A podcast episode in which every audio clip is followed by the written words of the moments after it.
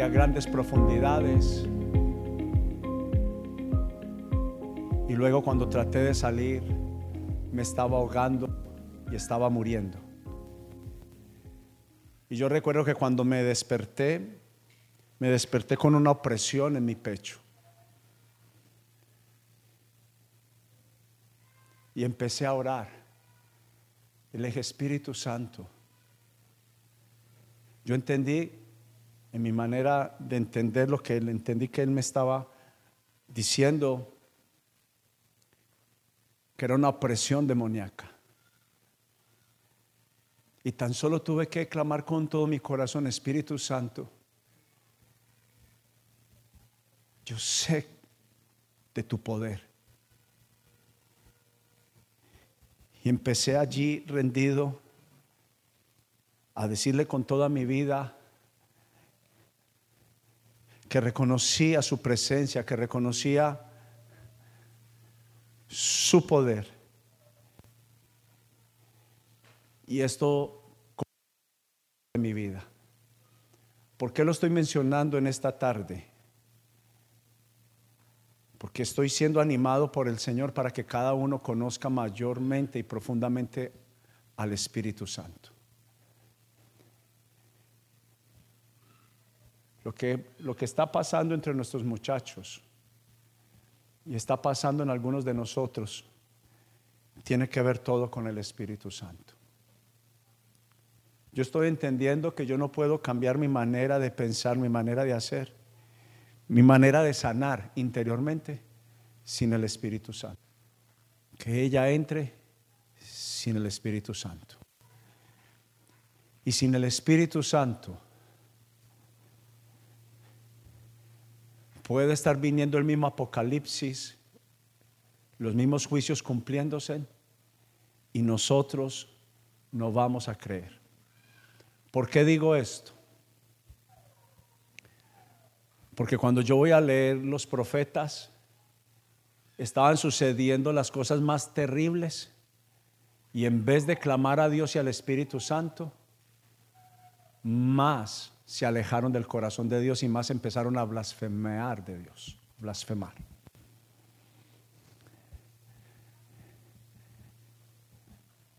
Los días finales no sabemos ni el día ni la hora, pero en mi manera de vivir mi vida, demuestro que tan preparado o cómo me estoy preparando para ese momento, si verdaderamente creo en esto o no.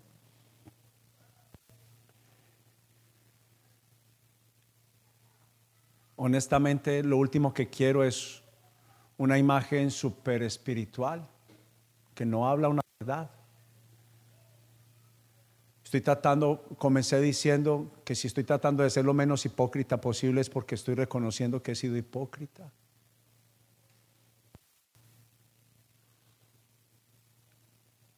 Cuando estoy diciendo que estoy tratando de sanarlo lo más posible en el Espíritu Santo, quiere decir que todavía siento que tengo enfermedades emocionales por curar y por sanar.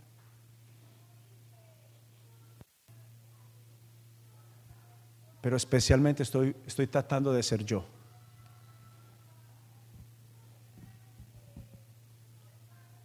Tengo claro que no se puede venir venir a la iglesia O más bien puedo venir a la iglesia y no tener verdadera vida en Jesús.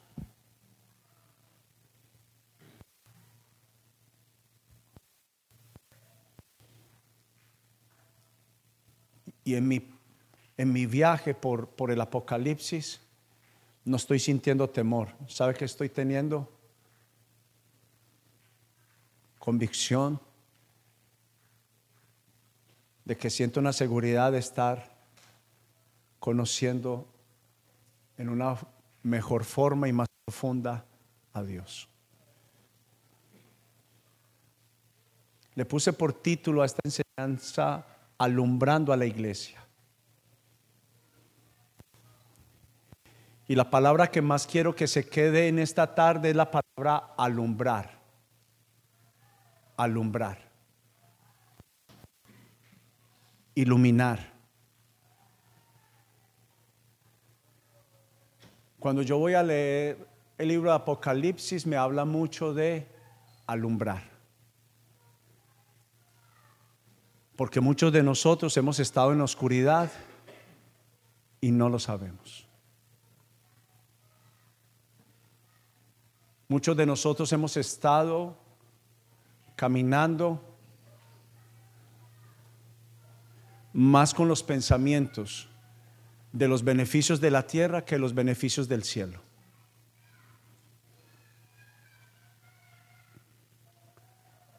Muchos de nosotros hemos estado más preocupados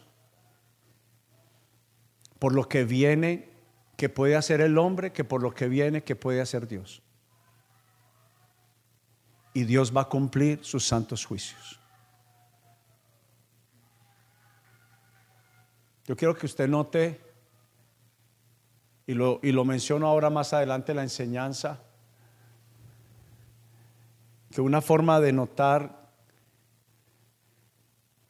que un creyente y una iglesia sin el Espíritu Santo es una persona que pierde su primer amor por el Señor.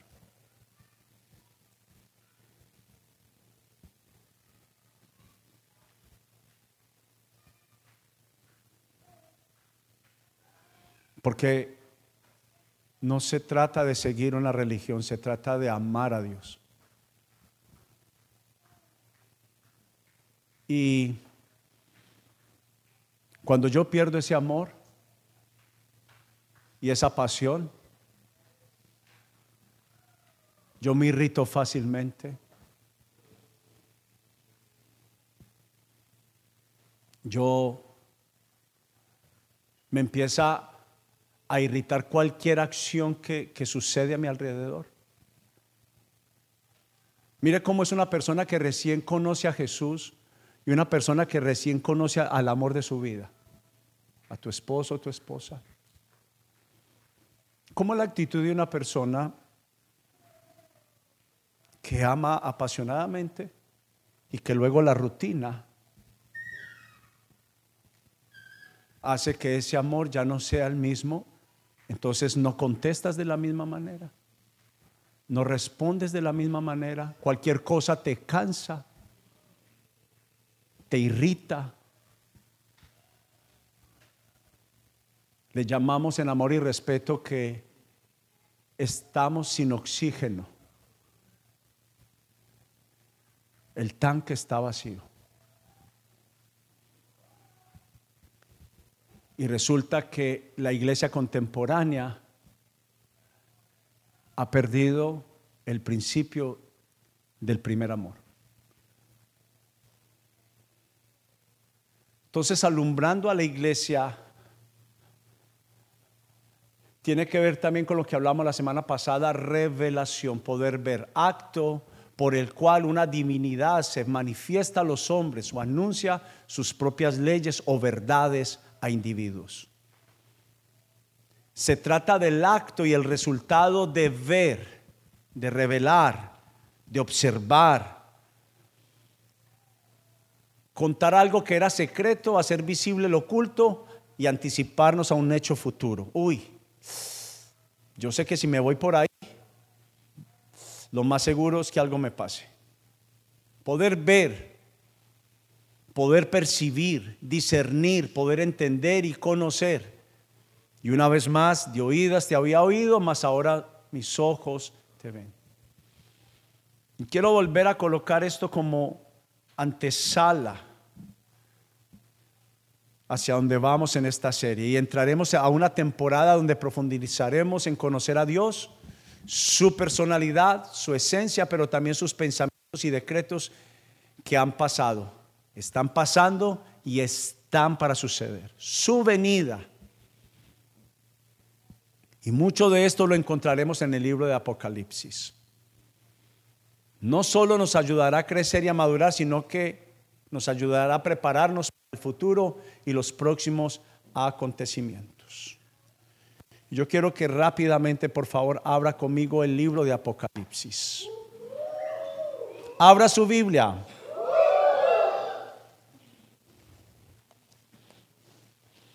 Apocalipsis capítulo 1, verso 10.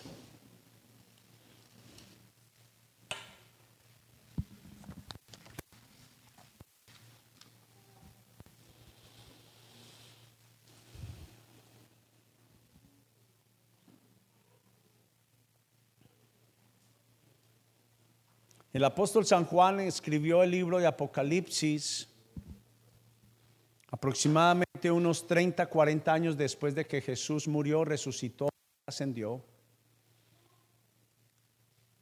Y en su encuentro con el dice las siguientes palabras el verso 10. Era el día del Señor.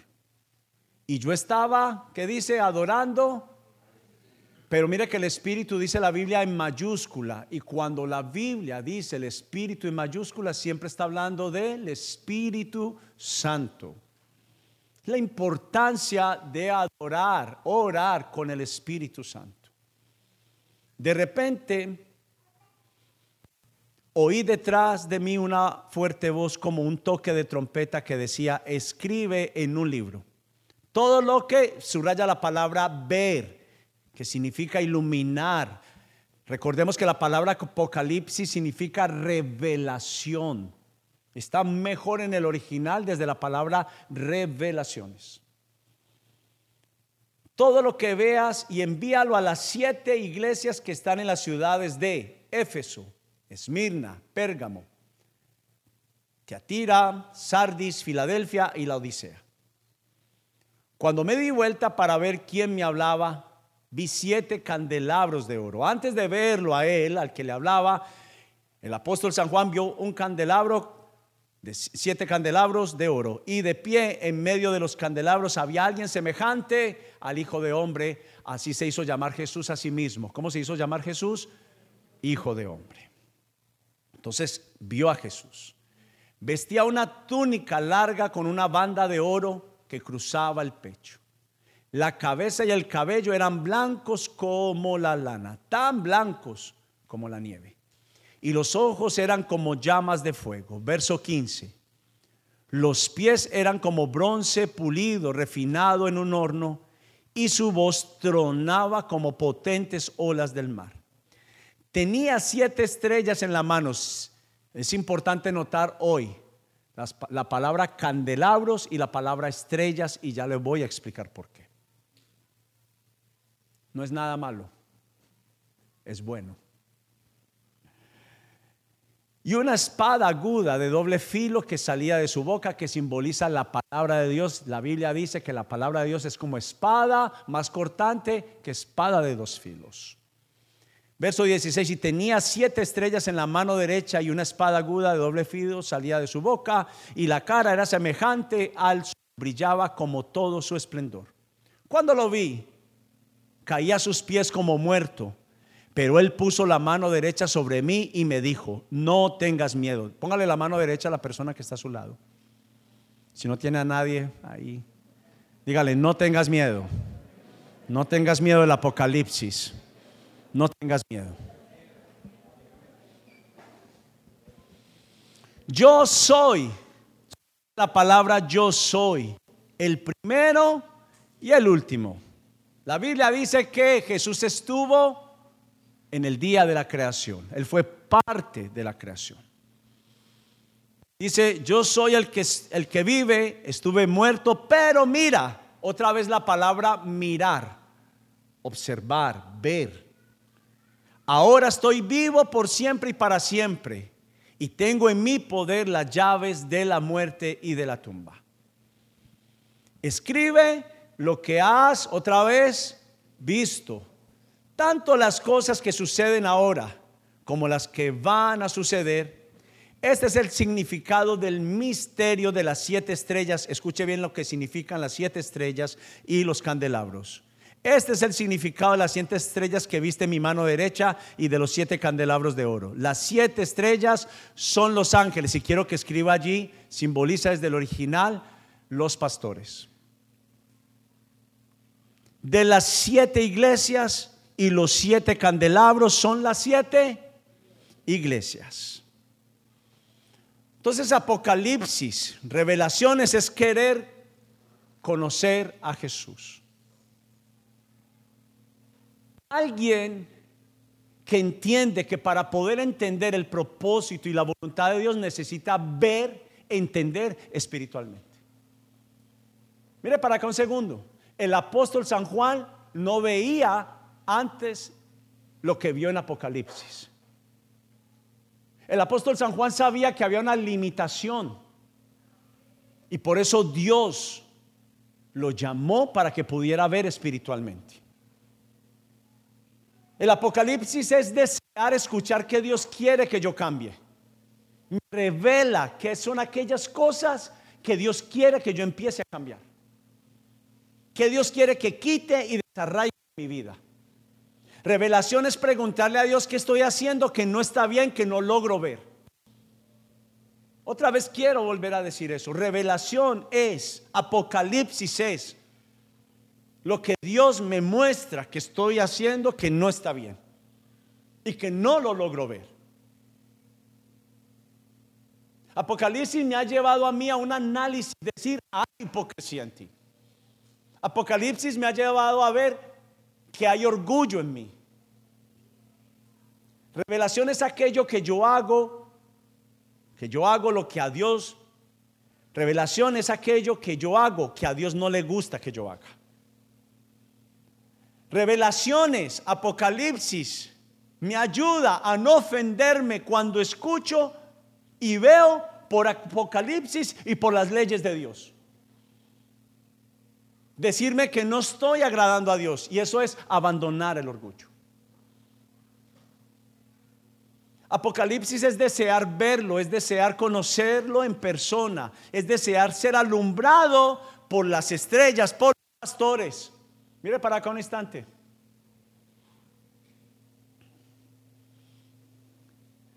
La Biblia dice que al hijo que se le ama, se le corrige.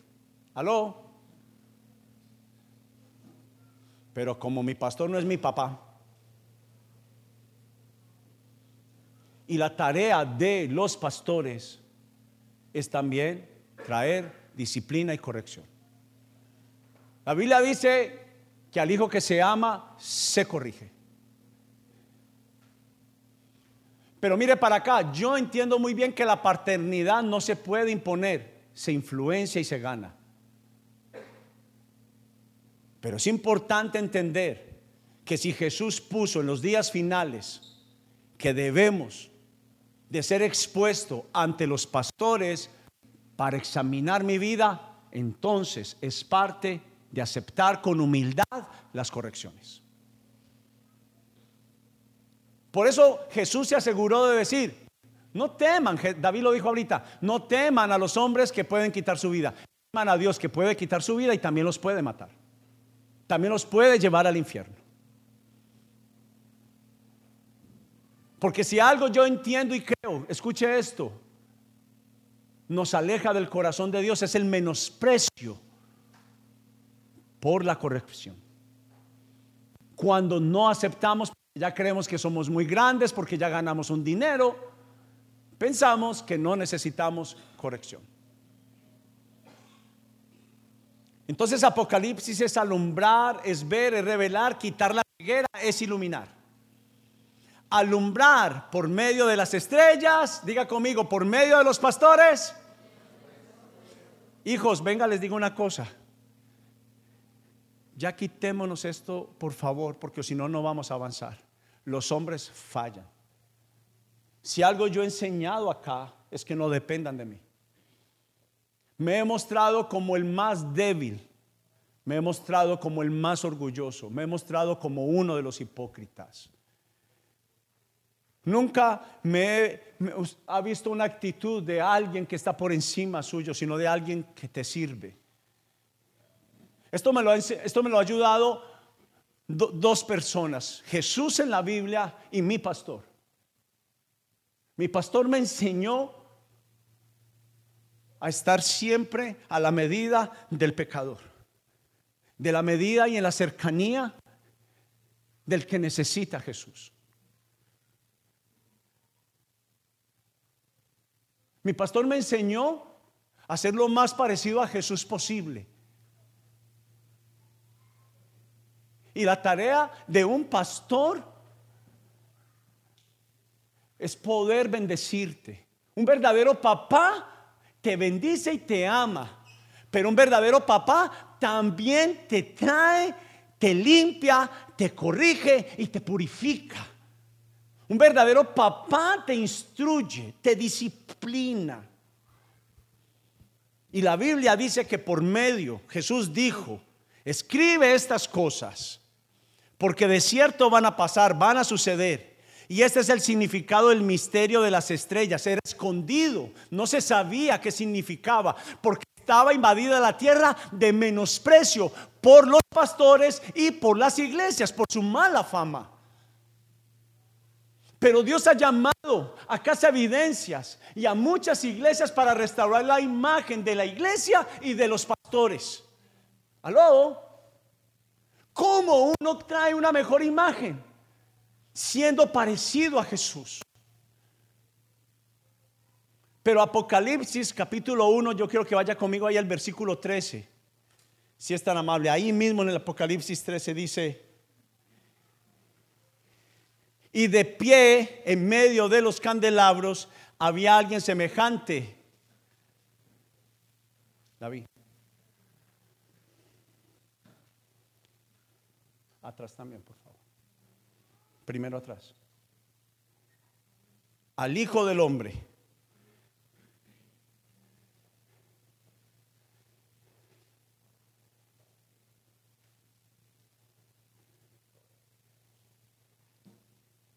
Y la Biblia dice en Salmo 119, 105, lámpara es a mis pies tu palabra en medio de la oscuridad. Apocalipsis alumbra mi futuro. Cuando yo quiero ver a Jesús, cuando yo quiero en verdad conocer su voluntad, yo sé para dónde voy. Y mis pies no tropiezan, y si tropezaren se volverán a enderezar. Pero la Biblia dice que es tan necesaria la palabra de Dios y Apocalipsis para que mi caminar esté iluminado. Lámpara es a mis pies tu palabra y lumbrera a mi caminar. Y Dios puso a los candelabros y puso a las estrellas de la iglesia para alumbrar. La iglesia es quien nos ayuda y nuestros líderes y nuestros pastores y nuestros facilitadores nos ayudan a alumbrar el camino con la enseñanza y la luz de la palabra.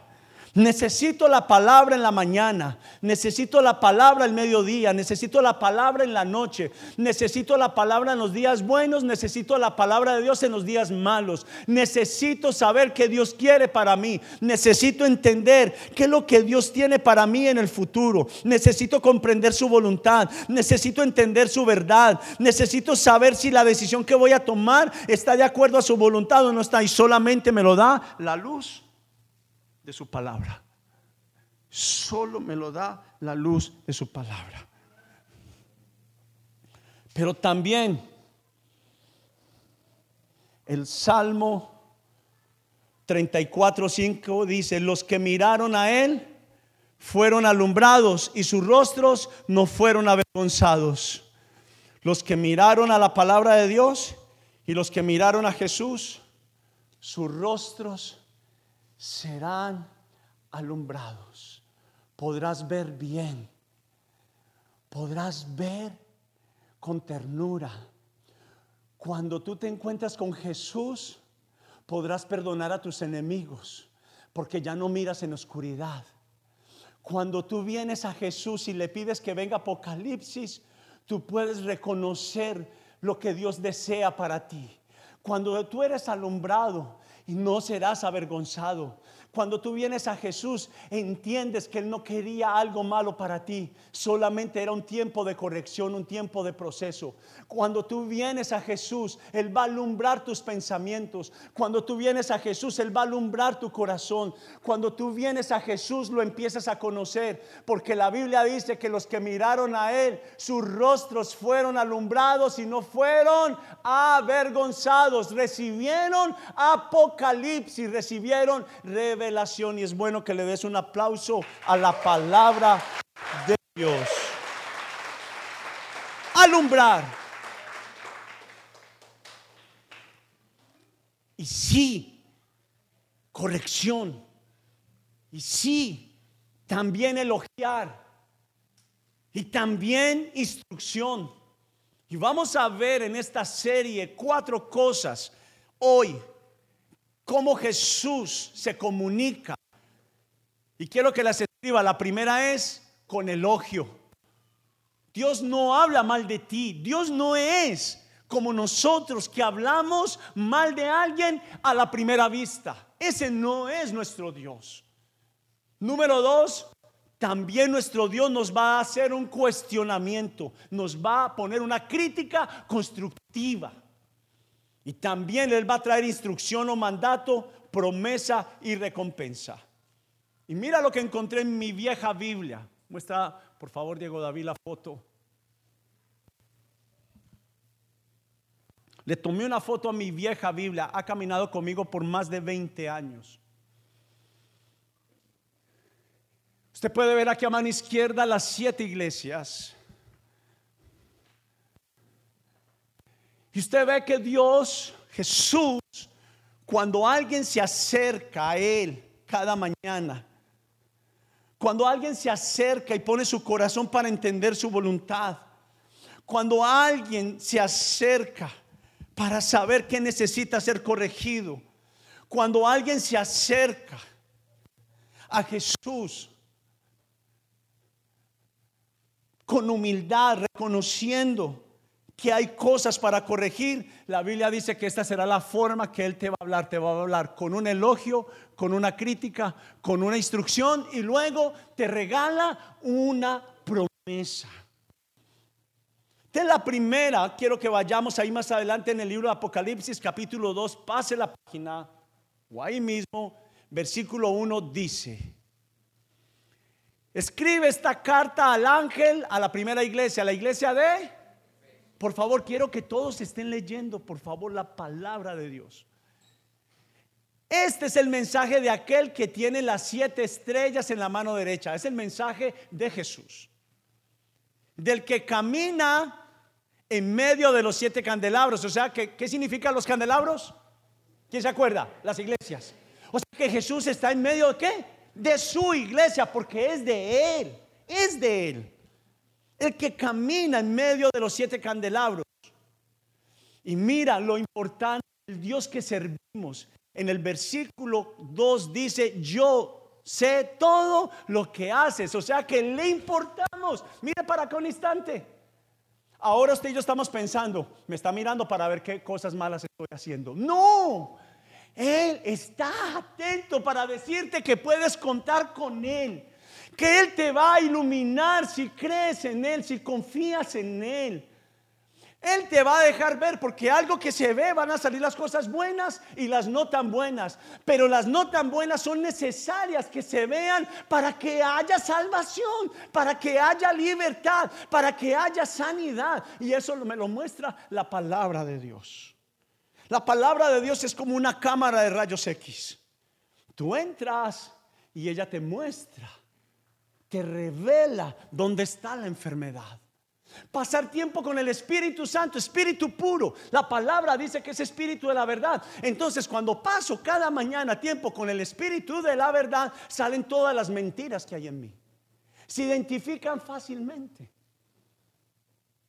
Pero la Biblia dice que el elogio está hablando de alguien que Dios, Jesús tiene los ojos puestos en él. Dicen, yo sé lo que haces. Lea conmigo versículo 2. He visto tu arduo trabajo. La Biblia dice, yo reconozco que has recibido presión y has estado ahí. No me has abandonado.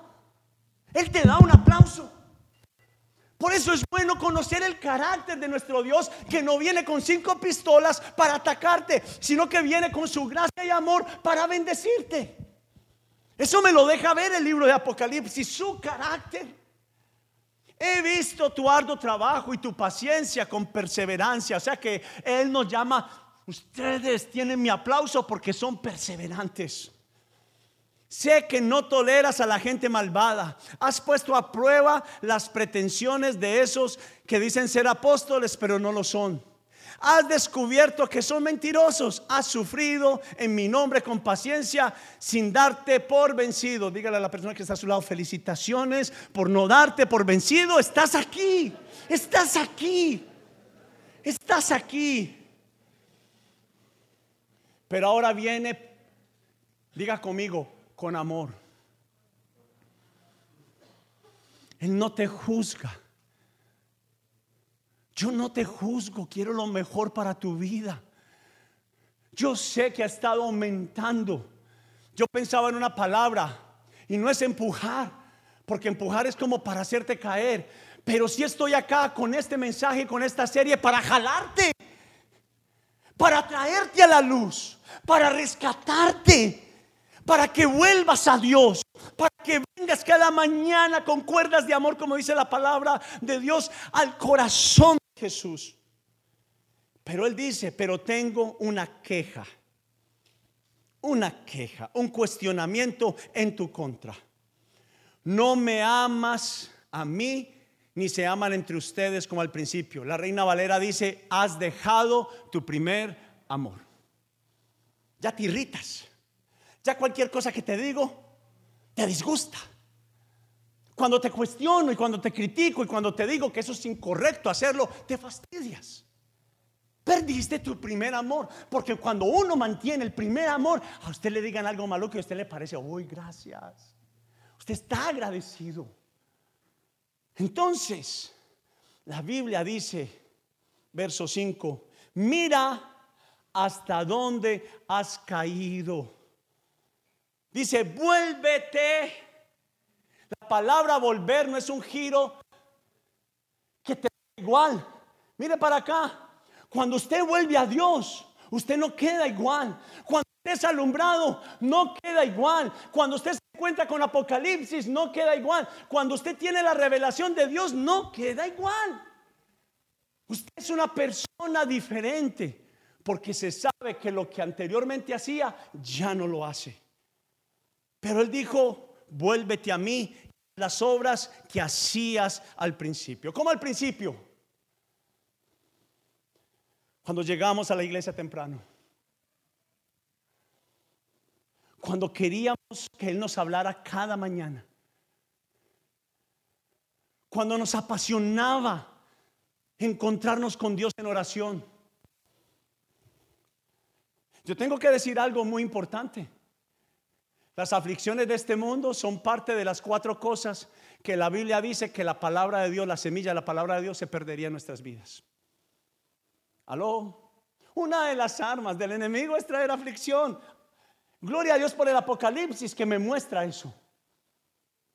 En el monte de las bienaventuranzas, en el primer mensaje de Jesús, Él dijo, vendrán tiempos donde se pondrá difícil, pero Él dijo, soporten la presión, porque los que soporten tendrán lo mejor de mí. Pero como es una recompensa que es para después, queremos recompensas inmediatas, pero Dios entiende y conoce nuestro corazón. Y Él quiere primero que pases por el proceso de Apocalipsis, que es un proceso de revelación. ¿Cuántos recuerdan las fotografías de la mamá? De la cámara antigua aquella. ¿Sí o no? Eso salía inmediatamente como hoy en día, ¿cierto que no? Tenían un proceso de pasar por la cámara oscura. Nadie quiere pasar por el día oscuro, nadie quiere pasar por la noche oscura, nadie quiere pasar por el dolor, pero es necesario para que podamos ver a Jesús, para que podamos conocer su poder. Necesitamos pasar por aquella cosa que está entre nosotros y necesita ser sacada, que nos hace daño. Y Apocalipsis me ayuda a sanar, Apocalipsis es el día final de mi enfermedad emocional. Apocalipsis no es el día del juicio. Apocalipsis no es como, como el día del juicio sin esperanza, sino que es el día del juicio para que yo pueda ver y me pueda regresar al corazón de Dios. Apocalipsis me dice, estás a punto de caer, levántate. Estás a punto de morir, estás a tiempo de sanar. Dame tu corazón, déjame te alumbro, déjame alumbro tu caminar, déjame alumbro tu rostro. El rostro refleja mi estado, quiera o no. Usted responde a su, a su aspecto, a su imagen. Lo que está por dentro, usted lo expresa por fuera. Y Dios quiere entrar adentro.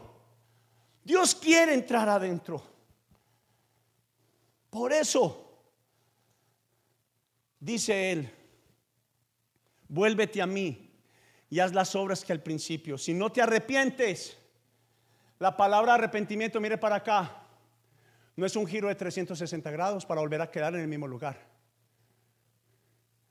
Aló, es un giro de 180 grados. Es para otra dirección. Es un giro de darle un cambio con decisión a tu vida. Porque Él te mostró, usted se va a ir para allá, usted sabe qué es lo que hay allá. Mire, mire, mire, mire para acá. Y cuando yo voy a ver, uh, era un abismo. Pero la luz de la palabra y la presencia de Jesús que me dice la Biblia, el Apocalipsis, que Él alumbra como el sol. Cuando yo paso tiempo con Jesús, soy alumbrado y todo mi alrededor se despeja. Puedo ver y entiendo lo que es mejor para mí, que es hacer la voluntad de Dios. Entonces el primer elogio es, tú eres diligente, eres activa, eres perseverante, rechazas el mal, eres fiel, no abandonas. Pablo reconoció esto también, dijo que me enteré de su profunda fe en el Señor Jesús y del amor que tienen por el pueblo de Dios en todas partes. Número dos, cuestionamiento ya no habrá más, ya no había más pasión por Jesús. Fue un amor y fue y se convirtió en una rutina. Y fue el momento del arranque de la tibieza. Cierto que no hay nada más desesperante que cenar con alguien que no quiere, que usted sabe que no quiere estar con usted. ¿Aló? Papás, hijos, cierto que es muy maluco que uno le esté hablando al papá y que no le esté prestando atención a uno. Uno, uno sabe que en la atención está el amor. ¿Aló? Pa. Y a veces no hay que decir, mira mis actitudes, mira mi rebeldía, te estoy llamando la atención. Te estoy diciendo que necesito que me ames, que me sanes, que me bendigas, que pares de trabajar tanto y vengas a mi corazón. Eso me ilumbra Apocalipsis de que Dios me va a llamar a juicio por mis hijos. Apocalipsis me deja ver, me muestra que si no les enseño la palabra, se las va a enseñar el mundo. Y el Espíritu Santo y Jesús nos va a cobrar esa factura. Aló. Y no es vaya lea, no es venga leamos. Vamos juntos, yo te acompaño, yo te respaldo, yo voy contigo. No esperemos a que nuestros hijos nos entreguen su corazón sin ganárnoslo. No va a pasar. No va a pasar. No es que mi niña está muy pequeña, todavía Mentira. Mentira. Los niños entienden y saben quién los ama. Amor no es solo dar comida. Amor es pasar tiempo con ellos. Amor es muy iluminar su vida. Hijo, vas para un abismo. ¿Y cómo yo me doy cuenta que va para un abismo? Porque estoy pendiente de él. Porque me importa, no solamente me lleno la boca ese no es mi hijo, no, es porque lo demuestras. Aló. Cuestionamiento. Tibieza. Somos tibios en la iglesia, somos tibios en el matrimonio, somos tibios en casa, somos tibios en el trabajo. Un día sí, otro día no. ¿Qué clase de amor es eso si mi esposa me quiere un día y otro no? No lo quiero. No lo quiero. Mis hijos pueden tolerar mis errores.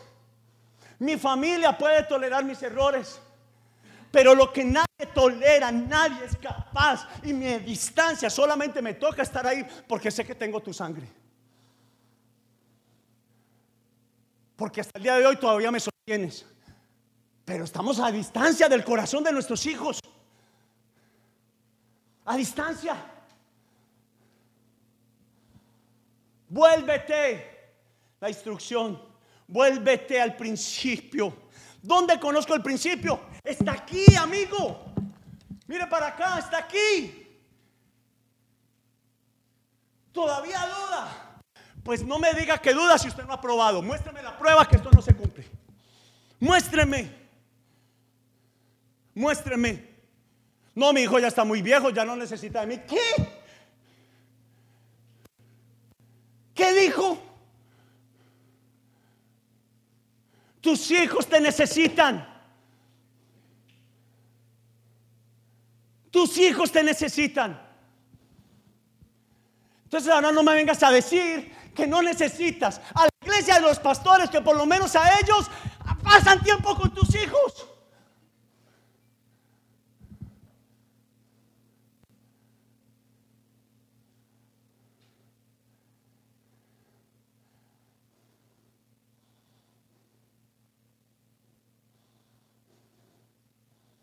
Vuelve a hacer las primeras obras. Y dice, arrepiéntete. Y habla de arrepentirse de un cambio de actitud. Un cambio es una disposición. No, perdóneme, ya no es más de palabras y ya no es más de intenciones. La verdadera iglesia de Jesús tiene que ser una iglesia que verdaderamente muestra acciones. Que pone a Dios primero. Estoy decidido con este mensaje del Apocalipsis. Estar con los que estemos. Pero tengo mi decisión y creo que este será el momento y será la temporada, no solamente de crecimiento en números, sino de mayor crecimiento de nacimientos de nuevo, de nuevos comportamientos, de nueva manera de pensar. Alguien te lo tiene que decir que vas para un abismo, alguien te tiene que iluminar, alguien te tiene que mostrar el camino. Pero le está diciendo, hueles mal. Aló, hueles mal, tus intenciones están podridas. La manera que hablas, no me representas. La manera que piensas, no habla de mí. La manera que te expresas, con una misma boca alabando y con una otra boca maldiciendo, diciendo vulgaridades, quejándote. La Biblia dice que eso no es real, es solo religión. No es vida en Jesús, no es relación con Jesús. No lo es. Él lo dijo. Empezaste a cansarte y empiezas a pensar, esa reunión está larga. Esto, eh, eh, esto, esto ya no me gusta tanto. ¿Por qué? Porque perdiste el primer amor. Y muchos perdimos el primer amor por la familia. Vendiste a tu familia por trabajo. Bendice a tu familia por trabajo. Bendice a tu esposa porque no solamente adulteras con el cuerpo de otra mujer, cuando adulteras también adulteras con el tiempo que le pertenece a tu familia. Mentira. Mentira. Es mentira. Dios no es un mago que tú puedes rotar la lámpara cuando quieres. No, Él puso leyes, puso estatutos y Él dijo, ¿quieres mi bien? Cúmplelos.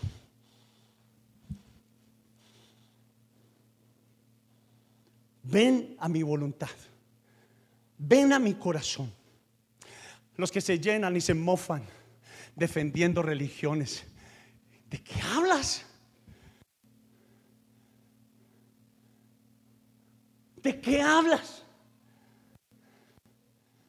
Una de las armas más, más chistosas del enemigo es cuando el mundo, las personas empiezan a pelear cuál es la religión y cuál es la iglesia. Perdónenme, se trata de relación, de estar con Jesús. Yo no voy a decir una blasfemia diciendo que esta es la iglesia. No, la iglesia es universal y se llaman los hijos que aman a Jesús. Que aman a Dios. Todavía está buena la linterna. Si ella ha resistido, usted también puede resistir un poquito.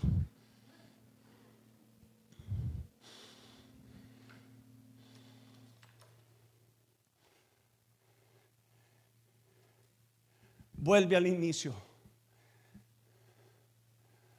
Vuelve al inicio. Pero escuchas y dejas pasar. Se enfría. Perdóneme. Claro que creo en el Dios de los milagros. Por favor. La primera opción no es un psicólogo. Dios utiliza la habilidad y la capacidad de su conocimiento sobre los hombres. Pero Él me ha sanado. Yo no estoy hablando de la teoría de alguien más. El Espíritu Santo funciona. Espíritu Santo revela dónde está la enfermedad. Y casi siempre, por no decir todas, están en una decisión nuestra, la sanidad. Aló.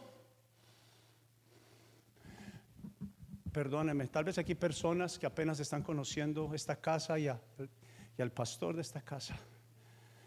Pero yo a la hora de pelear por los hijos, he peleado batallas por mis hijos. He peleado batallas por este especial tesoro que Dios nos ha entregado. Esta semana tomé tiempo para orar, para orar, para orar. Yo me hubiera podido satisfacer. Allá van a recibir mucho. No, yo quiero más para ellos. Más. Y solo uno de ellos es mi hijo físico. Los demás son tus hijos. Son tuyos.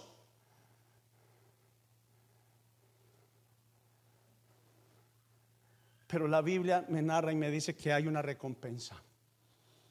Le daré la vida, que simboliza el árbol de vida. Él dijo, simboliza el árbol de vida, que es un sustento espiritual, un fruto abundante, una gran cosecha. Pero perdóneme, Dios no le da esto a despilfarradores. ¿Aló? A los que abusan de la cuenta de Dios, cero, cero. Lo otro que usted recibe, Satanás también da dinero. Escuche, el diablo también da plata. Jeremías tuvo la misma pregunta que usted y yo nos hemos hecho. La palabra me muestra. La palabra. Señor, dime por qué. Dime por qué. Los más malvados son los más ricos. ¿Cierto que usted se ha hecho esa pregunta, sí o no? Ahora por Dios quite la mentira también. ¿Y por qué a ese que es malo? ¿Cómo puede tener dinero? ¿Quién te dijo a ti que dinero era, entre comillas, bendición? Hace una pequeña parte de la bendición.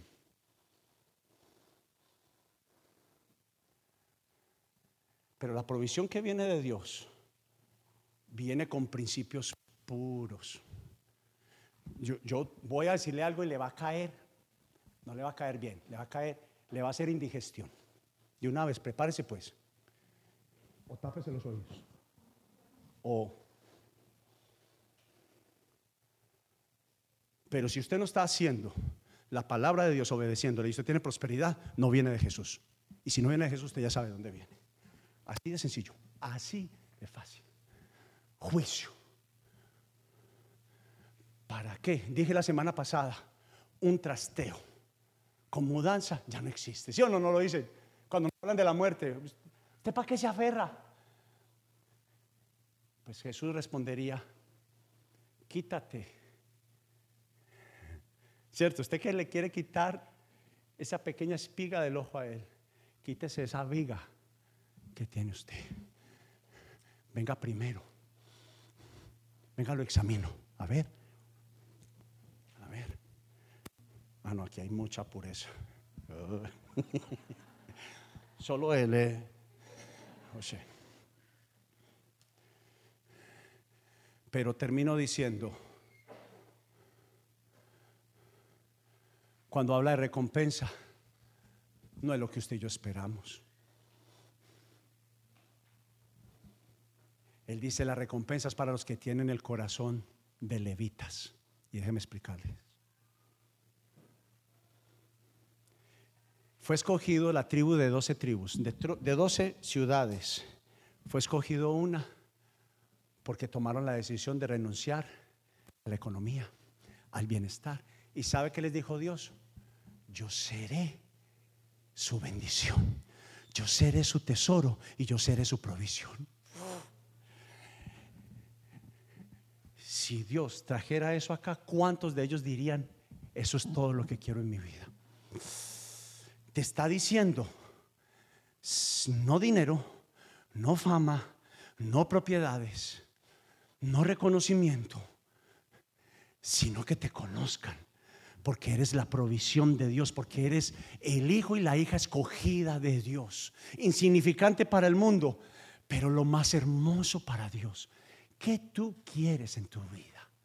La Biblia dice que cuando llegue el momento del conteo, solamente los que tienen el corazón de levitas van a casa. Así de simple, así de sencillo. Solo los que renuncian a sí mismos. Dijo, dijo él, el que quiera ser mi seguidor, que me representa, tiene que tomar su propia cruz, negarse a sí mismo y seguirme. Tomar la cruz, morir ¿Qué es la cruz, amigo, amiga? ¿Qué es la cruz? Muerte, muerte al orgullo, muerte a los deseos de este mundo. Si Dios me recompensa con prosperidad, pero que sea el fruto de obedecer su palabra. Si usted ha prosperado o tiene trabajo, tiene ropa y tiene casa y usted no cumple con la palabra de Dios, no viene de Dios la provisión. No viene de Dios, no viene de Él.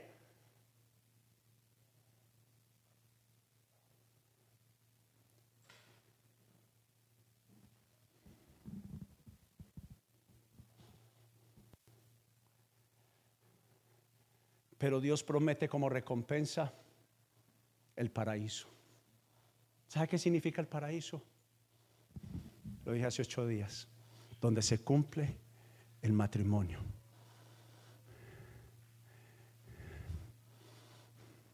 Edén, cielo, paraíso. Pero ¿sabe qué? Le tengo algo que es importante dentro de la doctrina cristiana. Usted no tiene que esperar a morir.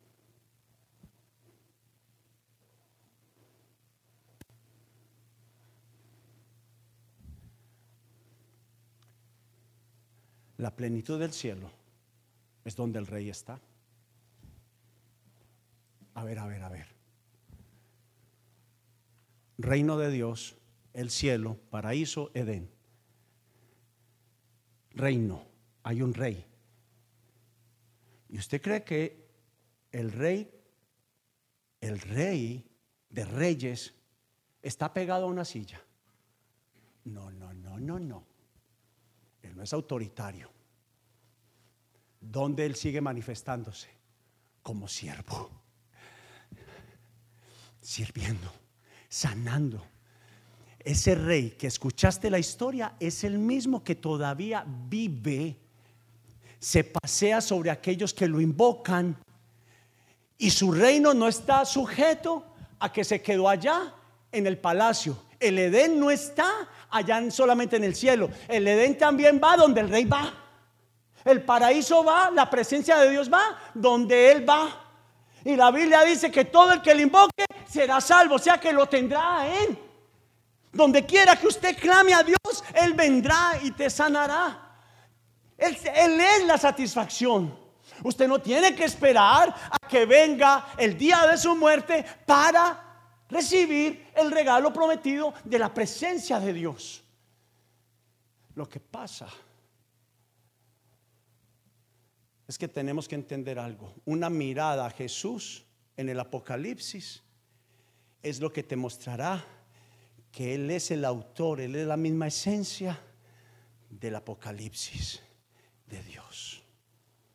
Allí podrás reconocer su carácter, sus características, Vamos a Jesús, lo vemos, tanto como la fuente de amor, pero también como un Dios celoso. Déjeme que con esto estoy, terminando. Usted dice, uh, ay papá, métase con uno de mis hijos o una de mis hijas, con ustedes. Usted no me reconoce como su papá, pero yo sí lo veo a usted como mi hijo y mi hija. No porque usted me haga a veces pucheros porque no le gustó lo que le dije o lo que hice o la decisión que tomé. A mí eso no me habla. Si usted quiere, yo sigo siendo su papá. Pero es importante esto. Las características de Jesús están bien como un papá amoroso, pero también como un papá celoso. Déjeme, no se pierda esto. Lo conocemos como el que comprende, pero también como el que demanda, como el que exige. Si los jefes terrenales exigen, ¿por qué nos cuesta tanto que la Biblia nos exija? Estoy terminando. Lo podemos reconocer como pastor paciente, pero también como feroz y juez celoso como juez ejecutante. Yo tengo mi esperanza que Apocalipsis y los juicios que vienen ahora que van a venir, ay sí, voy a hablar de juicios las próximas semanas.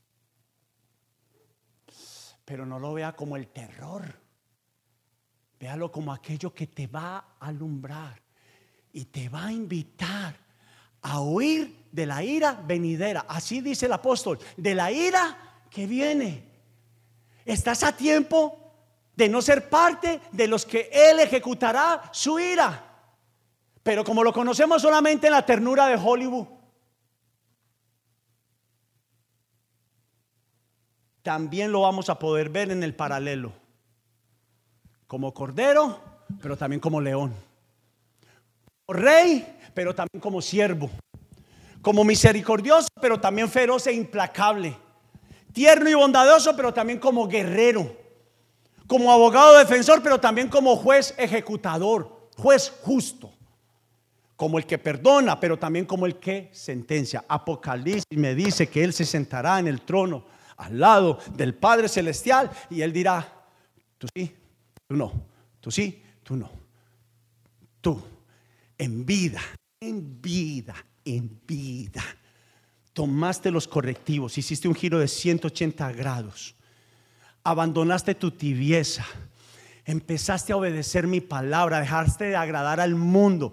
No se trata de tus gustos, se trata de los gustos de Él. Así es, punto. Se trata de los gustos de Dios.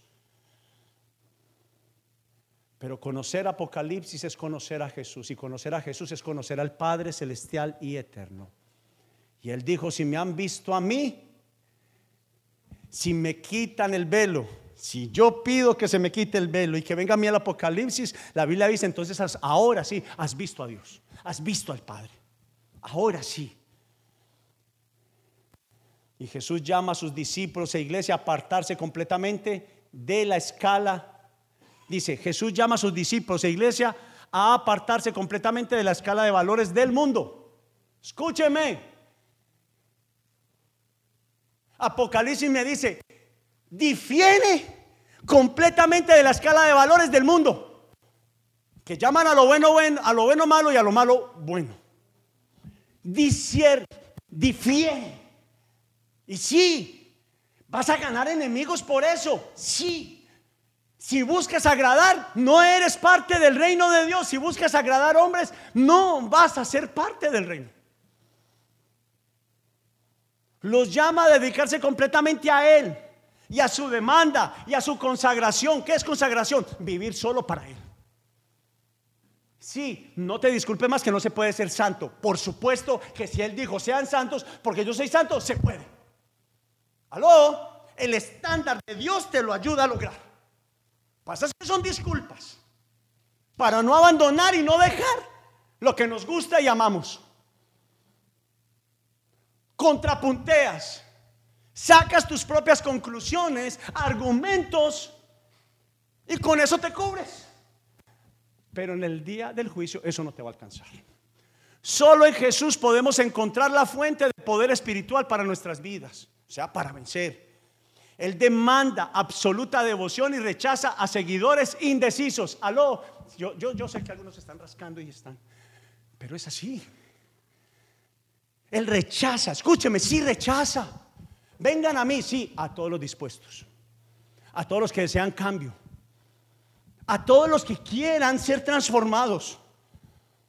Pero la Biblia dice que a los tibios, a los indecisos, es feo. Pero ¿sabe para mí por qué son los versículos feos? Es para que uno le huya a eso.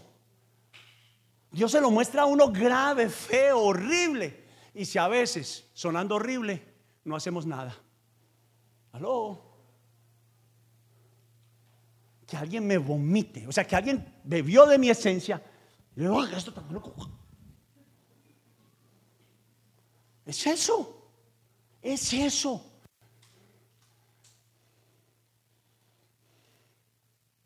Es tiempo de renunciar a sueldos, trabajos que atentan contra la palabra del Señor en tu vida. Es para ti el beneficio. Él demanda absoluta devoción. La devoción y pasión por Jesús se somete voluntariamente a la disciplina de Jesús. Yo soy un soldado, pero hago lo que quiero. No eres parte. Mentira. No eres. Pero alguien que se somete reconoce que es una expresión de amor. Una, Señor, no me parece tanto, pero por amor a ti. Hágase tu voluntad. La iglesia de Éfeso era una iglesia valiente pero dejó apagar el fuego y la pasión por Jesús. Se vio en riesgo porque el pecado se introdujo. ¿Usted cree que el pecado llega así, vanidoso como pavo real? No. El pecado llega así, chiquito, por un hueco pequeñito. Ay, caí en pecado. Sí, eso es como, como cuando uno va caminando y... Ah". No, usted le abre la puerta, amigo.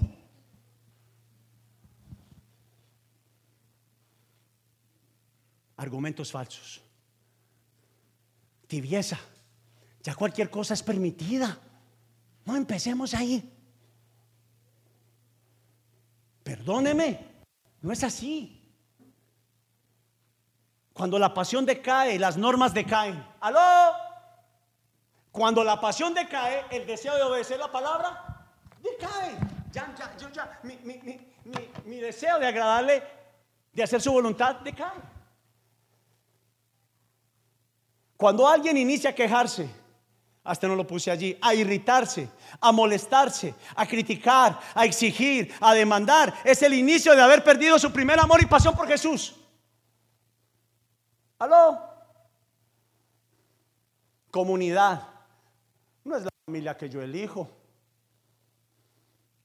Es las personas que Dios me puso a mi lado para crecer. Y a veces hay que besar sapos y murciélagos también.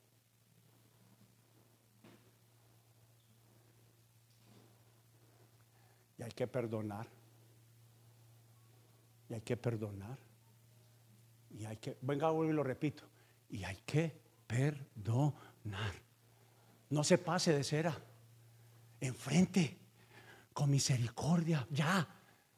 Por favor. Las indiferencias no se dejan crecer, se atacan con amor, con violencia misericordiosa. ¿Hace cuánto te hirieron? Y todavía no quieres ver a esa persona. Tú crees. La Biblia, te tengo un juicio. Escúcheme, allá usted si lo coge jugando, charlando, pero es real. No va a casa si alguien tiene algo en contra suya. Yo me estoy cuidando. A ver, amigo, te debo. ¿Hay algo? Es la hora que abandone eso que una vez yo dije riendo y jugando, jugando. Cuando llegó el hombre a cobrar y le dijeron, amigo, usted me debió, no, no, yo estoy yendo a la iglesia. Hay un versículo que dice que el que está en Cristo, una criatura de las cosas viejas pasaron, aquí todas son hechas nuevas. No, pague. Pague. Y no son solamente billete. Lo que dijiste, lo que juzgaste, el chisme que armaste, el abuso que cometiste. Pero también si te abusaron, ¿quién eres tú para juzgar? Perdona. ¿Quién eres tú para juzgar? Pero la Biblia dice, la idea, o no, esto lo digo yo, la idea de esta serie es de avivar el corazón de la iglesia, de volver a despertar el primer amor. Y eso es de alguien que dice, yo quiero liderar mi pasión por Cristo. No soy perfecto, pero quiero ser transformado y quiero liderar.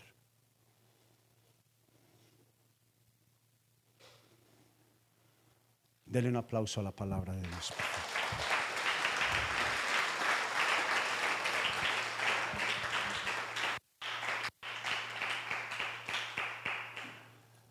Cuando yo me alumbré, esto te va a bendecir, Jonathan. Hay algunos que no nos gusta nuestro parecer. Escúcheme. Ojo, acabé de escuchar la voz del Espíritu Santo. Sí, sí habla. Al que quiere, él sí habla. Con esto se lo va a comprobar. Usted va a mirarse y usted no se gustaba. Pero cuando usted tiene el amor de Dios y Él te da todo tu valor y te dice que lo que te pasó no habla de Él y que Él tiene una recompensa para ti y te quiere hacer el mejor, tu identidad cambia. Tu identidad cambia. El mundo te ha querido opacar. Escúchame. Apaguemos las luces, por favor, David. A mí no me gustaba a veces demasiado mi parecer. ¿Y sabe cómo era mi parecer? Yo no hablo de la tez, del rostro, de mi cuerpo. Era lo que decían otros. Escúcheme. Lo que otros decían me traía, no se pierda esto, oscuridad. Pero cuando Él me dijo, instrumento poderoso eres en mis manos, entonces todo cambió.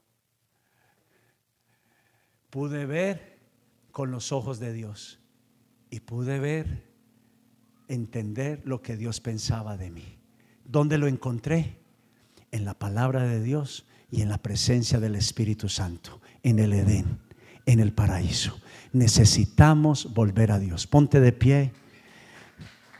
Vamos, si es para Él, dale un fuerte aplauso.